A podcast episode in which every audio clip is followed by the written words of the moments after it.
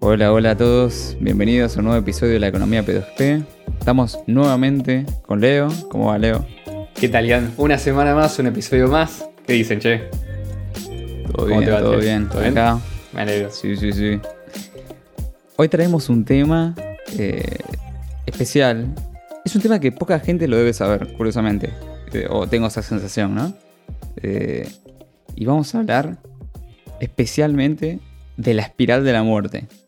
Porque, como todo en cripto, las cosas suelen suceder más rápido de lo que parecen, ¿no?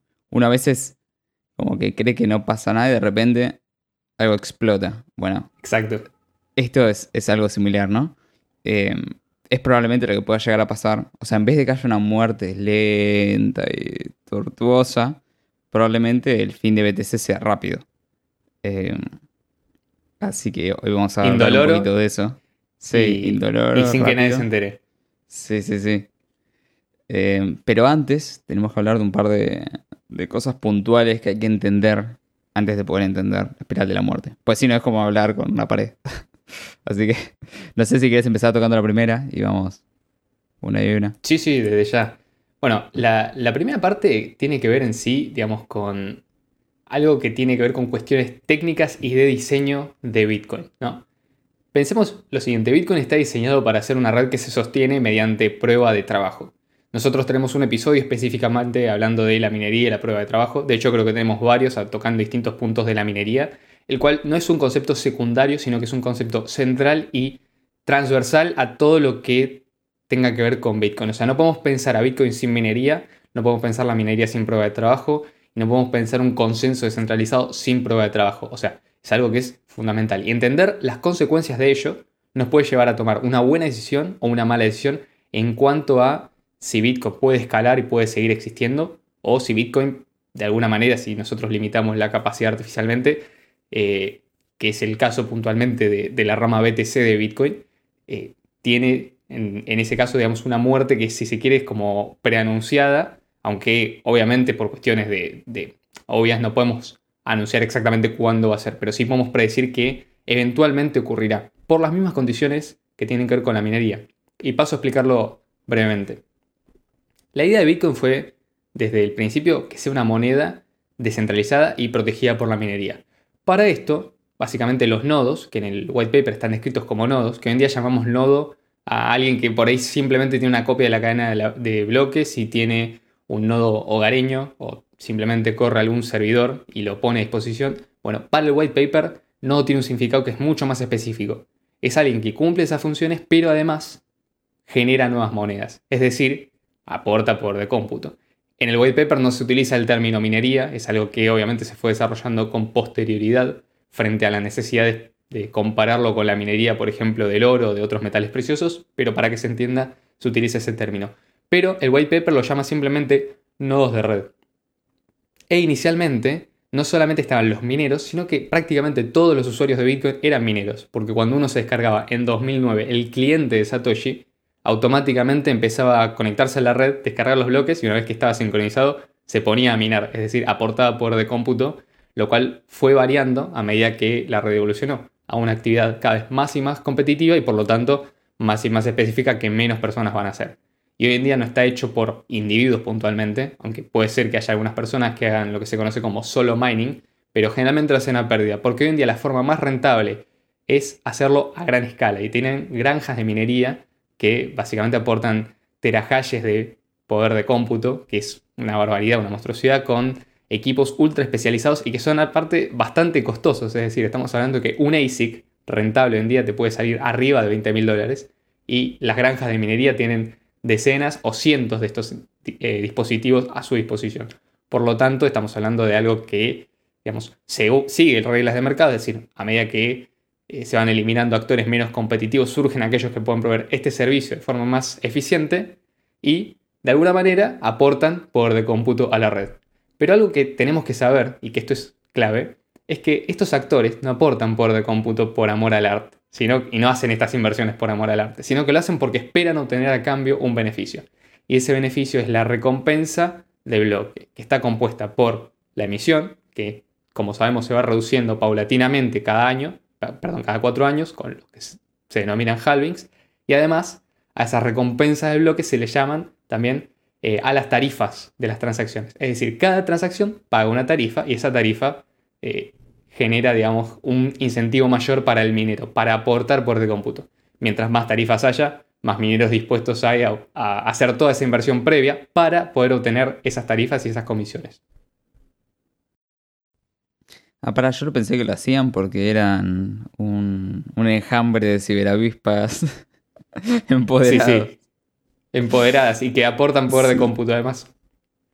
Entonces, algo que quiero que de esto se resalte, y por ahí hay gente que está escuchando nuestro podcast por primera vez hoy, es que yo en ningún momento hablé de los nodos hogareños o de los nodos que no aportan por de cómputo. Y esto porque para Satoshi Nakamoto y para la, visión de Bitcoin en realidad, tanto incluso para Bitcoin BTC como por ejemplo la rama Bitcoin Cash, eh, no necesariamente tienen algo, algo, que decir acerca del consenso. Es decir, justamente la condición, el requisito de entrada al club de quienes deciden sobre la red y el consenso es justamente ser un minero, es decir, aportar por el cómputo al menos en lo que concierne a reglas de consenso y decir qué transacciones son válidas y cuáles no.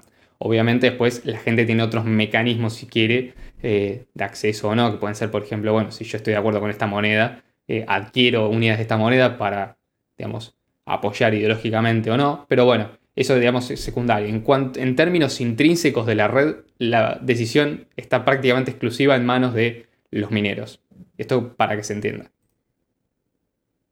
Exactamente. Entonces. Entonces, esto es algo, digamos, que es previo al primer punto, pero yo quería dejarlo bien en claro como para que se entienda.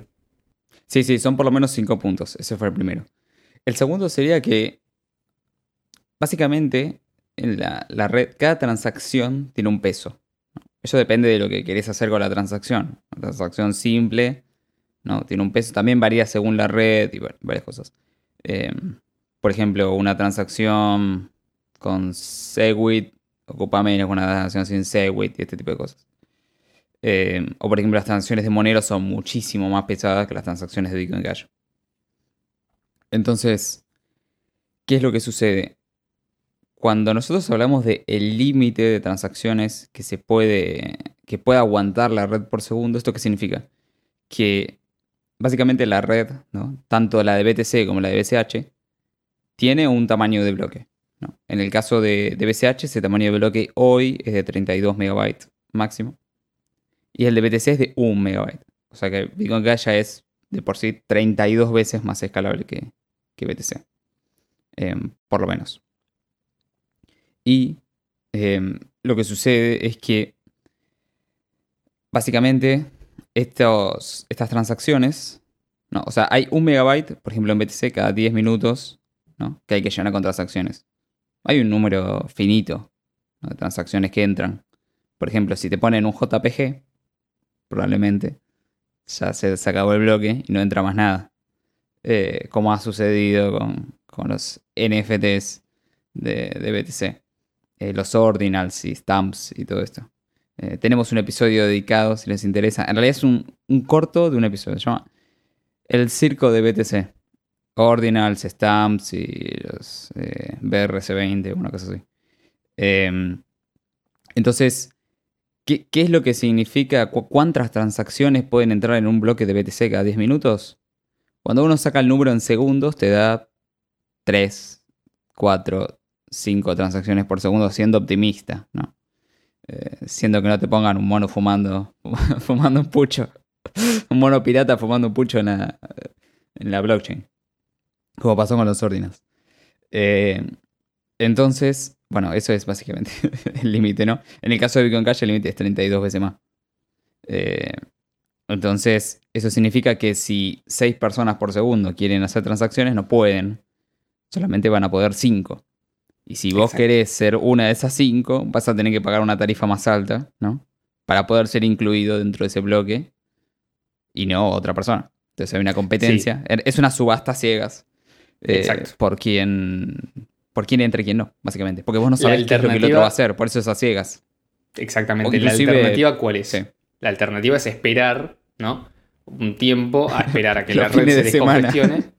Claro, no, pero te dicen eso. pero, la, alternativa es esperar a que la red se descongestione, por así decirlo. O sea, que admiten que tiene un problema de congestión, o sea, esto no es algo que ellos oculten.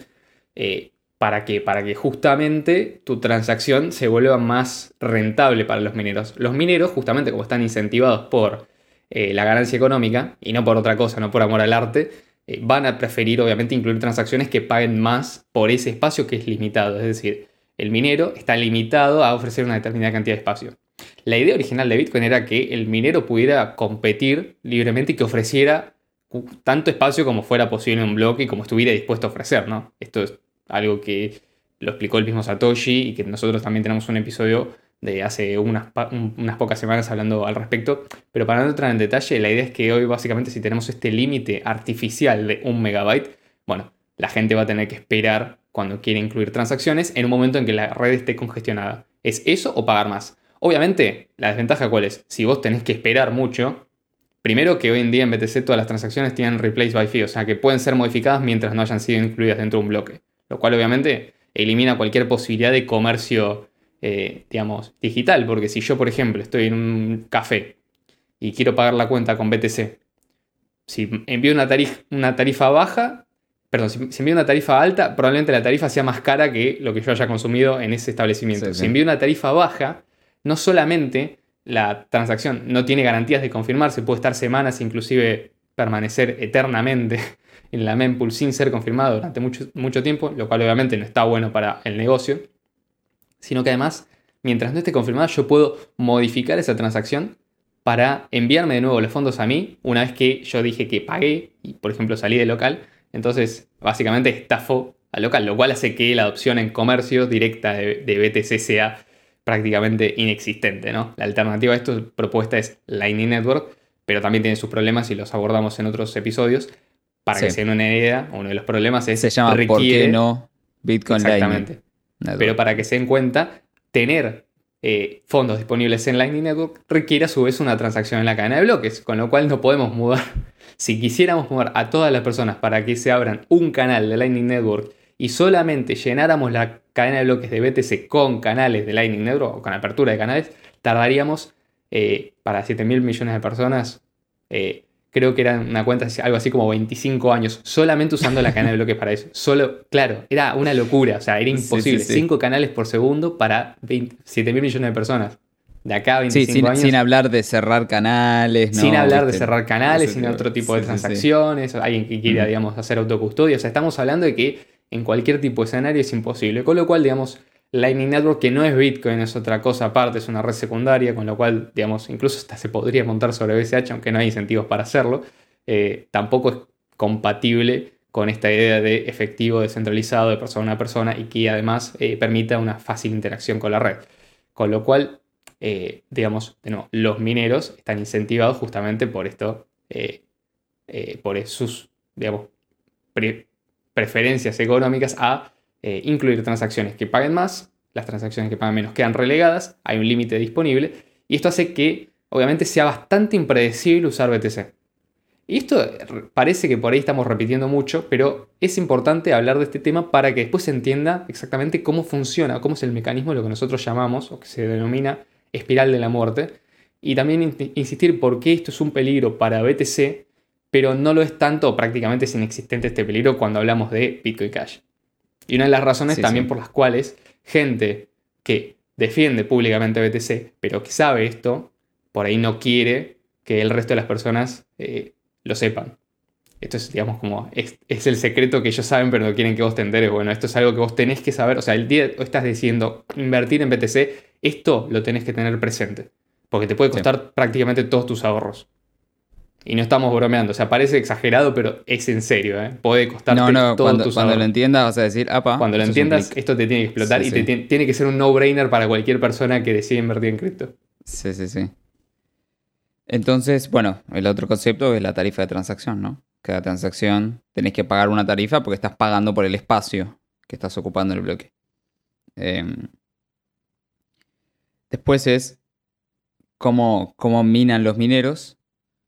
Y acá, luego capaz querés explicar el, el y todo esto. Bien. Ahora, hay mucha gente que cree que eh, el minero diríamos, los mineros están, digamos, la mayoría están mirando BTC. Y hay mucha gente que, siguiendo por ahí la teoría del valor trabajo, que dicho sea de paso es una invención no marxista, pero de la cual se basa Marx para desarrollar prácticamente toda su teoría de la explotación y a partir de ahí la ideología más destructiva y nociva que tuvo el planeta, que es el comunismo y sus variantes, como el socialismo, que es una variante, digamos, una forma light de comunismo, pero en definitiva tiene la misma ideología, eh, dicen que Bitcoin es más seguro, BTC, digamos, diciendo Bitcoin, diciéndole Bitcoin a BTC, dicen que BTC es más seguro porque tiene más hash rate y que por eso, porque es más seguro, tiene un precio mejor, o sea, tiene un precio más alto.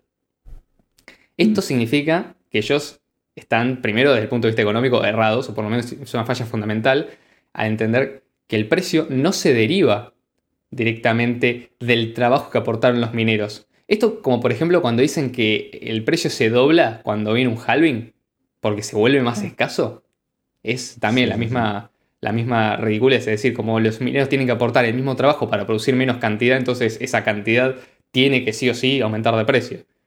Que haya pasado o no es otro tema, pero digamos sacar que porque pasa eso aumenta el precio, no tiene mucho sentido desde el punto de vista económico y no es entender bien cómo funciona, digamos, el, cuál es el significado del precio. El precio básicamente lo que hace es dar una señal, es decir, dar eh, una preferencia y eh, general del mercado y básicamente señalar la escasez relativa entre los diferentes eh, digamos, productos del mercado, ¿no? Y para eso justamente están los precios y los precios se suelen denominar en unidades monetarias. Generalmente a nivel internacional se utiliza el dólar, pero bueno, podría ser cualquier cosa. En otro pasado habría sido el oro, la plata, algún metal precioso. Pero básicamente es este concepto de escasez relativa al cual le tenemos que prestar atención. Y por qué una de las razones también de la cual eh, es un error decir, bueno, el mercado ya habló. El mercado ya habló, es verdad, digamos, hasta cierto punto, pero el mercado, digamos, constantemente está hablando. Y, digamos, el mercado tampoco tiene la razón siempre.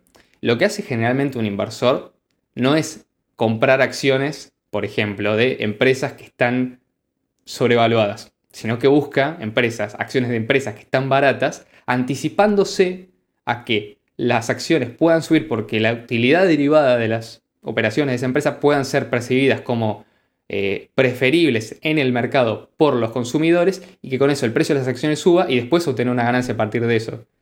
El buen inversor no mira el mercado presente, sino que imagina cuál puede ser el mercado futuro y en base a eso hace predicciones. Algunas predicciones puede errarlas, otras predicciones puede acertarlas, pero en definitiva ese es el proceso. O sea, nadie, nadie compra algo que cree que está sobrevalorado.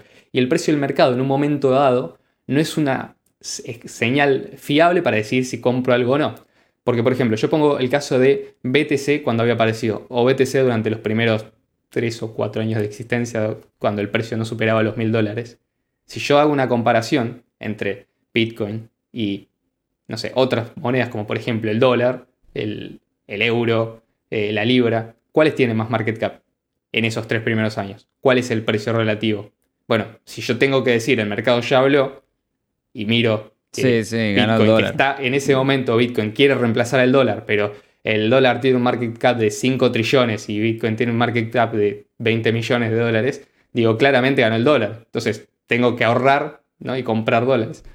Ahí cualquier persona hubiera dicho, no, Bitcoin, por sus características, que es una moneda fiable, que es una moneda, digamos, eh, segura, que puede ser transmitida de un punto a otro de forma instantánea, que atraviesa barreras y que no tiene comisiones y que es eh, líquida.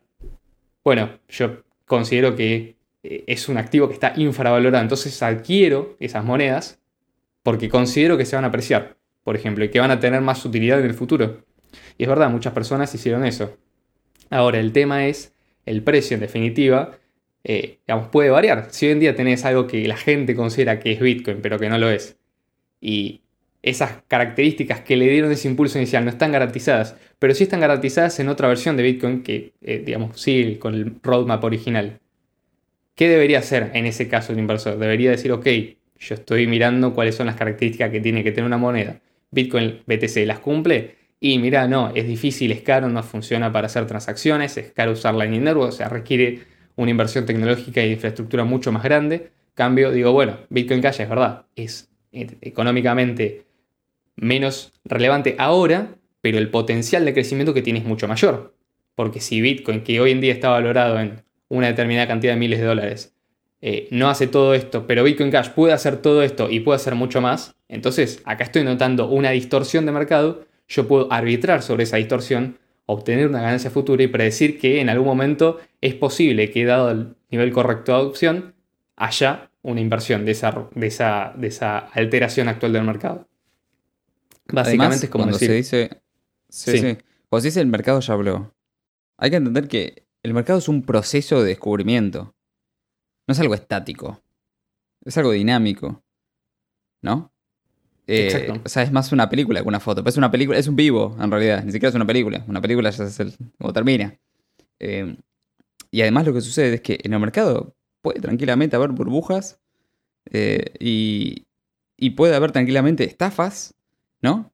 y puede haber tranquilamente este tipo de cosas. Pero ¿qué es lo que hace el mercado? como es un proceso, las termina limpiando, ¿no? Pero decir que el mercado ya habló, ¿no? Es algo que probablemente decía Madoff en el pico de la locura, ¿entendés? De su estafa piramidal, ¿no? Es lo mismo que decía IBM cuando apareció Apple, por ejemplo. Sí, el mercado ya habló. IBM, ¿cómo va a reemplazar? ¿Cómo nos va a reemplazar una empresa que salió en un garage? Nosotros somos serios. sobre Facebook, el mercado ya habló. Exactamente. Yahoo sobre Google. O sea, hay tantos ejemplos Kodak sobre las cámaras digitales. A ver, no hace falta darse. O sea, hay tantos contraejemplos que, digamos, estar hablando de esto parece. Bueno, no es obvio, pero hay, que recordarlo. Pero, o sea, no es un argumento válido para justificar por qué elegir, por ejemplo, BTC sobre Bitcoin Cash, que tiene un, lineamiento mucho más. Si algo al contrario, al inversor le parece más atractivo una moneda como Bitcoin Cash porque la puede considerar infravalorada. Y ese proceso de descubrimiento, obviamente necesita un impulso, necesita que se transmita comunicación vía otros medios que no sean solamente el precio. Por ejemplo, un proceso de opción, un proceso de comentar en, digamos, en diversos espacios sobre las utilidades y que aparezcan cada vez más casos de uso. Pero es en base a esto que los mineros operan, porque el minero no mina una moneda puntualmente. O sea, no es que el minero de BTC puede minar solamente BTC y compró un ASIC que vale 20 mil dólares solamente para minar BTC. Lo que mina ese ASIC es un algoritmo que es el SHA-256, que, oh sorpresa, es tanto el mismo para BTC como para Bitcoin Cash. Eh, entonces, ¿qué pasa? O sea, para BTC y para Bitcoin, digamos. Es el mismo. Exacto. No es que el minero aporta precio al mercado minando BTC, sino que el minero se beneficia del precio de BTC apuntando su poder de minería a la red más rentable. Y si vos te fijas, cuando comparas el gráfico del hash rate con el gráfico del precio, vas a descubrir que el porcentaje de hash rate es equivalente al porcentaje o a la, relación entre una moneda y la otra. ¿Por qué? Porque justamente si el precio de una sube o el precio de la otra cae, eh, los ratios se, se, ajustan y los mineros tienden a arbitrar sobre esa diferencia. En un momento una moneda se convierte en más rentable y los mineros apuntan su poder de cómputo a esa red. Por otro lado, si una moneda se vuelve menos rentable, hacen la inversa o apagan sus dispositivos. O sea, eso es una opción que siempre tienen. Pero en general, tratan de mantener los equipos activos porque justamente invirtieron para tenerlos prendidos, no para tenerlos guardando polvo. Exactamente. Entonces, acá hay que Pero entender requiere que sea rentable. Exacto. Sí. Hay que entender otro concepto. El, sistema está diseñado para que se haya un ajuste de la dificultad con la que se mina. ¿Para qué es básicamente esto? Por si baja el poder de cómputo total de todos los mineros. Si, baja, o sea, es como tener que hacer la misma tarea siendo más personas. Eh, no, o sea, si sos menos personas, no deberías poder hacer la misma tarea, deberías poder hacer menos cosas, ¿no? Exacto. Suponiendo un típico trabajo ¿no? manual. Sí. minar, por ejemplo, romper piedras con un pico. Si sos más personas, vas a poder romper más piedra con un pico. Si sos menos personas, menos. Entonces, ¿qué es lo que hace el sistema? Si son menos mineros, exige menos poder de cómputo para poder eh, adivinar el nonce de un bloque. Que sería, digamos, la forma de acceder al premio. Sí. Que te da el bloque, la recompensa, básicamente. Entonces, si hay menos, exige menos. Si hay más, exige más. Y esto, ¿cómo lo hace? ¿Lo ve en vivo o no? No, no el algoritmo no lo sabe en vivo. Hace un ajuste. Curiosamente, el ajuste es distinto en BTC y en BCH. Esta es la clave para entender la espiral de la muerte.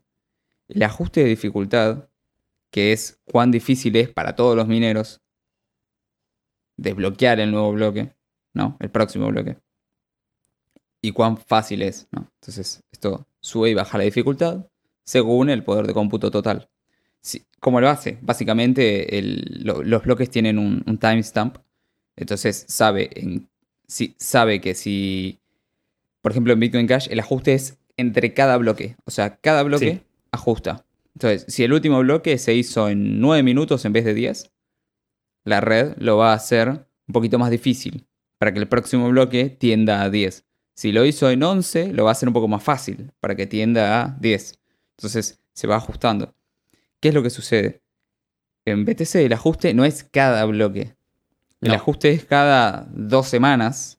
Si los bloques son cada 10 exactamente 144 bloques. bloques, una cosa así, ¿no? Ah, 2016. Ah, 2144. Algo así. 2016 me parece que era. Sí, sí, o sea, tantos bloques como, eh, como que son dos semanas si los bloques son cada 10 minutos. Sí. Sí, sí, si los bloques son cada 10 minutos, son dos semanas. Exacto. Entonces, esto que produce que, por ejemplo, si cae el poder de cómputo de BTC, porque Bitcoin Cash se vuelve más rentable, bueno, eh, los mismos mineros que queden minando BTC, porque hay algunos que les va a resultar rentable, van a tener que generar, digamos, o sea, no, hacer más trabajo, pero sí va a tardar más el tiempo entre bloques, o sea, va a tender a dilatarse. Puede ser eh, un promedio de 12 minutos, 15 minutos, 20 minutos, dependiendo de la caída. es una caída del 50% sería el equivalente a que se duplique el tiempo entre bloques, pero eh, no vas a poder ajustar hasta que hayan transcurrido el total de esas dos semanas. Entonces, va a ser los 216 bloques. O sea, si los, 2016. claro, 2016. Si los bloques tardan 20 minutos en vez de 10, no van a ser dos semanas, van a ser cuatro semanas. Sí. Exacto. Dos semanas y cada 10 minutos. Cuatro semanas y es cada 20 minutos, básicamente. Esto es importante entenderlo. Entonces, Entonces, ¿qué pasa? En el medio, también, si se acumulan transacciones, o sea, si, si la red dice, digamos, ok, puede procesar 5 transacciones por segundo, pero eso es con bloques saliendo cada 10 minutos. Si los bloques salen cada 20 minutos, la cantidad de transacciones máxima que puede procesar la red es 2,5 por segundo. O sea, y si hay mucha gente que quiere hacer transacciones en ese momento, la red va a tender a congestionarse y las tarifas se van a disparar. Las tarifas nominadas en BTC, acordémonos que aunque digamos, las tarifas son 5 dólares, el equivalente se mide en Satoshi por byte. Sí, exactamente. Entonces, ¿qué sucedería? Si en vez de, si los bloques tardan 20 minutos en vez de 10 porque el, el poder de cómputo total se dividió a la mitad, esto significa que las transacciones que se debían limpiar en 10 minutos en realidad se acumulan las de 20 minutos.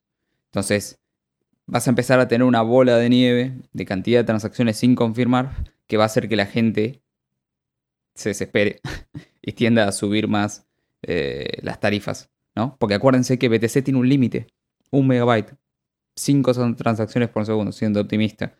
Entonces, si no se confirman las transacciones, se acumulan. Y si se acumulan, suben las tarifas. Y la gente se desespera. O por lo menos tienden a subir si las personas quieren que su transacción sea confirmada y no quieren esperar durante semanas. Sí, exactamente. Entonces, ¿qué es lo que dice la espiral de la muerte? Lo que dice la espiral de la muerte es si el precio de... Porque lo que sucede hoy es que el poder de cómputo va ligado al precio, ¿no? Como BTC tiene más precio, básicamente tiene más poder de cómputo el día que la minería, que la recompensa no sea suficientemente importante. Esto lo pueden, hay un episodio que tenemos hablando de esto que se llama ¿Es la seguridad de Bitcoin independiente del precio? Una cosa así. Pones precio en el buscador y te aparece. Eh, es el episodio número 17. Sí, eso. Mira algo que me muere. Eh, entonces, a largo plazo tiende a depender del agregado de tarifas. Pero hasta entonces depende del precio. ¿Qué es lo que sucede? Como el BTC tiene más precio, tiene más poder de cómputo. Como el BCH tiene menos precio, tiene menos poder de cómputo, básicamente. ¿Qué es lo que dice la espiral de la muerte? Que si el precio de BCH se dispara, ¿no? Vos tenés el, poder de cómputo de BTC y el poder de cómputo de BCH. Pongo con la muñequera el de BTC porque es, discapacitado de BTC, ¿viste? Y el de BCH lo ponemos, el, que no está viendo, te, te una muñequera si lo están viendo, si lo están escuchando por Spotify. Eh, estoy con las dos manos. Entonces la mano de arriba, que es la discapacitada, es BTC, pues está discapacitado. Y la mano de abajo es BCH. Eh, entonces, si el precio de BCH sube, el poder de cómputo de BCH sube. ¿Eso qué significa? Como hay una cantidad limitada de mineros, ¿de dónde va a aparecer ese poder de cómputo que los mineros, o sea, se va, se va a volver más... eh, Rentable. más rentable, exactamente. Entonces, de algún lado, los, los mineros van a pasar a minar BCH, pero ¿de dónde salen? Y de BTC, claramente. Van a dejar de minar BTC para minar BCH. Entonces, como BCH se ajusta entre bloques, no tiene ningún problema. Simplemente se va ajustando para arriba la dificultad cada 10 minutos. Probablemente salgan algunos bloques más rápido, pero cada 10 minutos se ajusta la dificultad y listo. Entonces, el precio de BCH sube y el poder de cómputo sube. Al mismo tiempo, el poder de cómputo de BCH de, BTC disminuye. Y como no pueden hacer el ajuste, porque tienen que esperar 2016 bloques, se empieza a acumular. La gente se empieza a desesperar. Se empieza a desesperar porque no puede usar las monedas. Y los bloques no salen porque no hay mineros para los bloques. Y no se puede ajustar la dificultad. ¿no? Eh, entonces lo que sucede es que la gente se desespera. y probablemente vendan y el precio baje. Por la, por la- la desesperación de no poder usar, ¿no? Eh, entonces, eso hace que, como el precio baja y las tarifas suben, justamente pasa a ser menos rentable. Entonces tiene menos poder de cómputo todavía. Y ese poder de cómputo Y más poder de cómputo mira hacia BCH. Claro, exactamente. Entonces sube el precio y el poder de cómputo de BCH y disminuye en el caso de BTC. Todo esto es simultáneo. Pero como BTC no puede ajustar la dificultad, capaz en vez de ser dos semanas, van a ser dos meses lo que tienen que esperar. Y además se encarece olímpicamente las transacciones. No, no- o sea, no, lo- no puedes usar la red, cae de precio, pierde poder de cómputo, se vuelve menos segura. Entonces se espiraliza. Espiraliza BCH para arriba y BTC para abajo. Esto es la espiral de la muerte. Exacto. Si quieres Entonces, ese es el. No, ese es el, digamos, el mecanismo. Y ahora, si por ahí te perdiste en alguna parte, necesitas volver, escuchalo de nuevo. Porque esto es una. Sí, sí. No estamos hablando de algo hipotético. Bueno, sí, o sea, es, No, no, teórico, es algo pero, probable. pero es algo que puede pasar. O sea, tranquilamente, con que haya, digamos, un bull run serio. Y no es- con esto estamos, no estamos dando consejos de inversión. No les interesa que el precio de. BCH se dispare mañana. O sea, la idea es, Es digamos, algo que que, primero. Bitcoin sea efectivo electrónico peer-to-peer para todo el mundo, que cualquiera lo pueda usar de acá a la India y que la gente a través de esa herramienta logre mayor libertad económica que la que tienen con el dinero fiat. Dicho esto, si esto ocurre, si esta opción masiva ocurre y el precio de, BTC de BCH se dispara, eh, es un riesgo para BTC. O sea, es un riesgo latente que el inversor de BTC tiene que tener en cuenta. O sea, mientras exista Bitcoin Cash, exista una versión de Bitcoin que, que mine con el mismo algoritmo y que tenga capacidad de sobrepasar en precio a cualquier implementación de BTC, eh, esta es una, digamos, una, una realidad que hay que introducir en el costo de riesgo-beneficio. Es decir, Sí, sí, sí. eh, consideras que esto, digamos, puede funcionar a largo plazo con este riesgo, perfecto, porque consideras que no va a ocurrir. Ahora, si consideras que esto puede llegar a pasar, es algo que eh, hay que tener presente de alguna manera. Sí, sí. Inclusive si Y- vos vas al... Hay una página que te cruza que se llama bitinfocharts.com y vos puedes cruzar Sí. datos. Entonces vos puedes seleccionar, por ejemplo, BCH, eh, BTC, ¿no? Y pones eh, el precio que debería estar por algún lado. Bueno, vos cuando, cuando cruzás los precios de ambas monedas, vas a ver que en 2000, ¿qué fue? En 2017, una cosa así, cuando subió el precio de BCH a 1600, Sí, eh, do- no, 2010, 2020, ¿no? 2020, 2021. sí. El precio de Bitcoin Cash subía a 1600 rápidamente. En simultáneo, vos podés ver una pequeña espiral de la muerte. Porque es lo que sucedió. El precio de BTC bajó, el de BCH subió, y BTC, los fees empezaron a subir, y los tiempos entre bloques se dilataron un montón. O sea, sucedió algo similar a la espiral de la muerte, solamente que no se terminó de espiralizar, ¿no? O sea, no se paró la bola de nieve justo antes. Eh, pues si no pasaba eso. Vos, vos ves, vos vas a ver el gráfico que sube el precio de BCH. O sea, si vos cruzas el precio de BCH con los fees de BTC, cuando sube BCH a 1600, los fees de BTC explotan. Pero eso es porque va, cae el poder de cómputo, se dilata el tiempo entre bloques, porque no pueden ajustar y están como un mes eh, esperando para ajustar el, el tamaño de bloque. Exacto. Y no solamente pasa eso, sino que además, digamos, en ese, en ese lapso, la gente que tiene BTC no puede usar sus fondos. Y esto es Sí, sí, no lo puedes previo, usar, sí. pre- previo a Salvo otras- que a pagues miles de dólares. salvo que pagues miles de dólares, y en realidad los pagarías para comprar BCH, porque el precio de BCH está subiendo Y incluso Sí, sin sí, el quererlo, FOMO- terminás el FOMO es al contribuyendo revés. al exacto. Terminás contribuyendo a esa misma espiral de la cual vos estás tratando de huir. La Sí, alternativa. tenés un ¿cuál FOMO es? para los dos lados. BCH para Ahora, arriba, BTC para abajo. Exacto. Pero, ¿qué, qué pasa, ¿qué pasa con el pequeño, digamos, inversor de BTC, no? Porque obviamente quizás Michael Saylor pueda, digamos, salir, y no te digo salir completamente ileso, pero no va a perder su casa probablemente. Yo estoy pensando en el pequeño inversor que fue acumulando moneditas de BTC, su billetera. Ponele, que una de esas no lo tiene en un exchange, lo tiene en una billetera no custodial, ¿no? Hizo el caso de, de todas estas recomendaciones que dan y ocurre una cuestión similar. Bueno, lo que te termina pasando es que vos no vas a ser de los pocos elegidos que va a poder pagar la tarifa de la transacción, salvo que esté dispuesto a liquidar prácticamente el 90% de tu inversión. Pues estamos hablando de tarifas que pueden ir muy alto, ¿no? Porque es la única forma de incentivar a los mineros a que se queden y que sigan minando en esa red. La otra alternativa es los mineros Sí, se siguen yendo y las tarifas siguen subiendo. Sí, sí, es que acá el que tiene ventaja es el que tiene los BTC en el exchange. Curiosamente. Exacto. Puedes Sí, porque sí. los puedes vender, digamos. Te lo que puedes sacar puedes vender rápido. y es instantáneo. Sí, sí. Por eso probablemente, o sea, si vos lo tenés en el exchange es porque estás dispuesto a venderlo en algún momento. Si no, es que, Exacto. bueno. eh, entonces, probablemente baje fuerte porque mucha gente va a estar dispuesta a venderlo en el momento. Si ven que baja y BCH sube, Sí. se van a pasar. Exacto. Y el tema es, eh, después de esto, ¿qué puede ocurrir? Porque, bueno, tendrías que en ese caso podría darse un flippening, es decir, el precio de, BCH invierte al precio de BTC y, y Bitcoin Cash Ah. Se vuelve mucho más apreciado en ese momento por el mercado que BTC. Y bueno, eventualmente, digamos, podrías tener un periodo en el cual, no estoy seguro de que esto sea así, para mí, digamos, digamos, sería abrupto, pero supongamos que el precio de alguna manera se estabiliza, se estabiliza el hash rate, se estabiliza el poder de cómputo. ¿Sigue teniendo algún caso de uso BTC que no tenga Mm. Bitcoin Cash? Es decir, ¿qué se puede hacer con Bitcoin Cash que no se puede hacer con BTC? En ese caso, eh, perdón, ¿qué se puede hacer con BTC que no se puede hacer con Bitcoin Cash? Pagar tarifas En- altas. pagar tarifas altas, claro, para usar la red, que sí seguiría congestionada.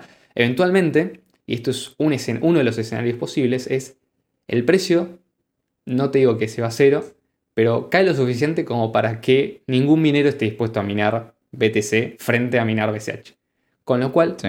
se para la blockchain, se dejan de emitir bloques nuevos y automáticamente después de eso no existe más BTC. Es decir, todas las personas que tengan monedas guardadas en BTC podrían considerarlas como prácticamente perdidas o desaparecidas. Si no lograste sí. meter tu transacción en el siguiente bloque y mandarlas a un exchange y cambiarlas por otra cosa, posiblemente Bitcoin Cash, te Efectivo verías electrónico. en la posesión de las claves privadas absolutamente nada. Entonces esta es una de las cuestiones que te dicen cuando hablan de reserva de valor. No te hablan de la posibilidad de que una red que le compita a BTC suba de precio.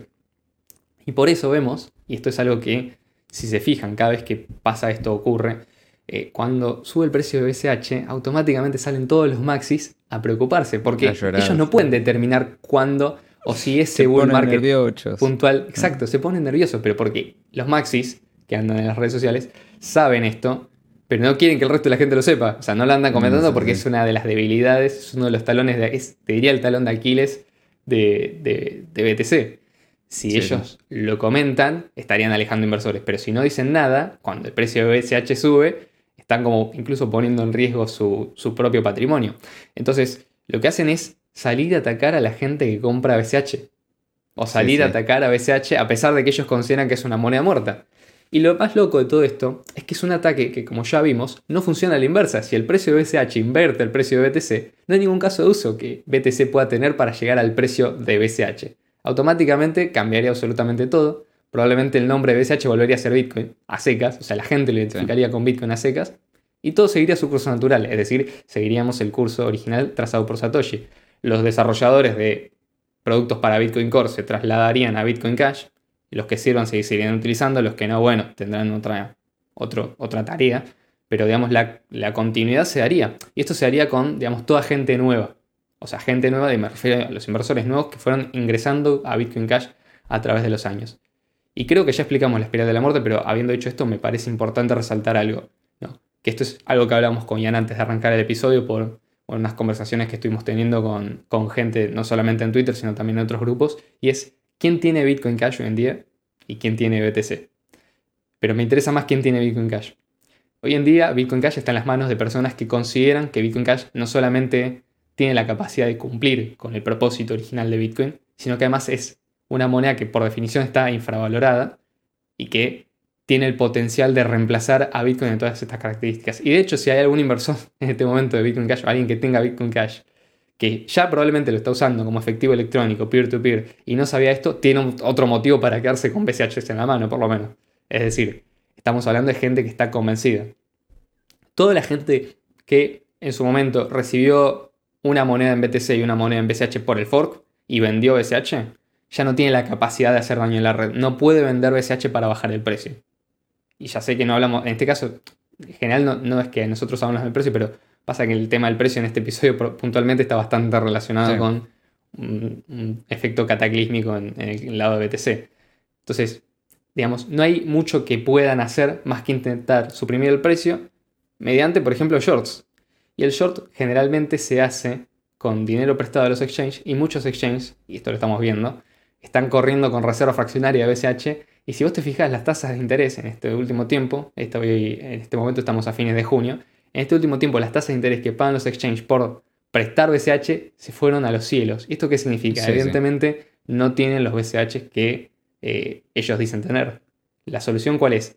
Retira tus BCH, si los tenés en un exchange, asegúrate de tenerlos a tu disposición y deja que esos exchanges revienten, junto con el precio de BTC y junto con todas las otras cosas, digamos, que andan dando vuelta que no contribuyen a generar una economía más libre. Eh, básicamente, digamos, en este caso estamos hablando de una actitud que se podría considerar como egoísta o de sí que pueda, pero el que tiene BCH debería tomar la responsabilidad de llevárselo a su propia billetera y no dejarlo en un exchange. Porque en este caso el peligro de una corrida no te, no te corre a vos. Si vos el día de mañana querés vender BCH, no vas a necesitar preguntarte si la tarifa va a ser de 200 dólares o de 1000 dólares o de 10 mil dólares. Vas a poder mandarlo por una tarifa de un centavo, lo cambias por otra moneda, lo que quieras y ya está. Pero no tenés excusa para no tenerlo en tu billetera. Esto es algo que obviamente tampoco puedes hacer con BTC por las tarifas altas y la impredecibilidad que esto conlleva. Y es muy importante considerarlo porque, de nuevo, insisto, la gente que hoy en día tiene BCH y los nuevos que compraron BCH eh, fueron acumulándose a lo largo de los años, son personas que tienen en, su mentalidad la idea original de Satoshi Nakamoto y no están dispuestos a negociar otra cosa. Están dispuestos a negociar sí cuando BCH sea ya la, moneda de reserva eh, global como bien dice nuestro amigo de, Bitcoin Cash Podcast, pero no están dispuestos a negociar otra cosa que no sea la visión original de Bitcoin. Perfecto. Así que bueno, esperemos que les haya interesado este nuevo episodio. Ya saben, abajo tienen todas, toda la información, las redes sociales y todo. Muchas gracias, Leo. Gracias a vos, Jan. nuevamente. Sí, sí. Lo mismo digo. Así que bueno, nos vemos el viernes que viene. Chau, chau. Chau, chau.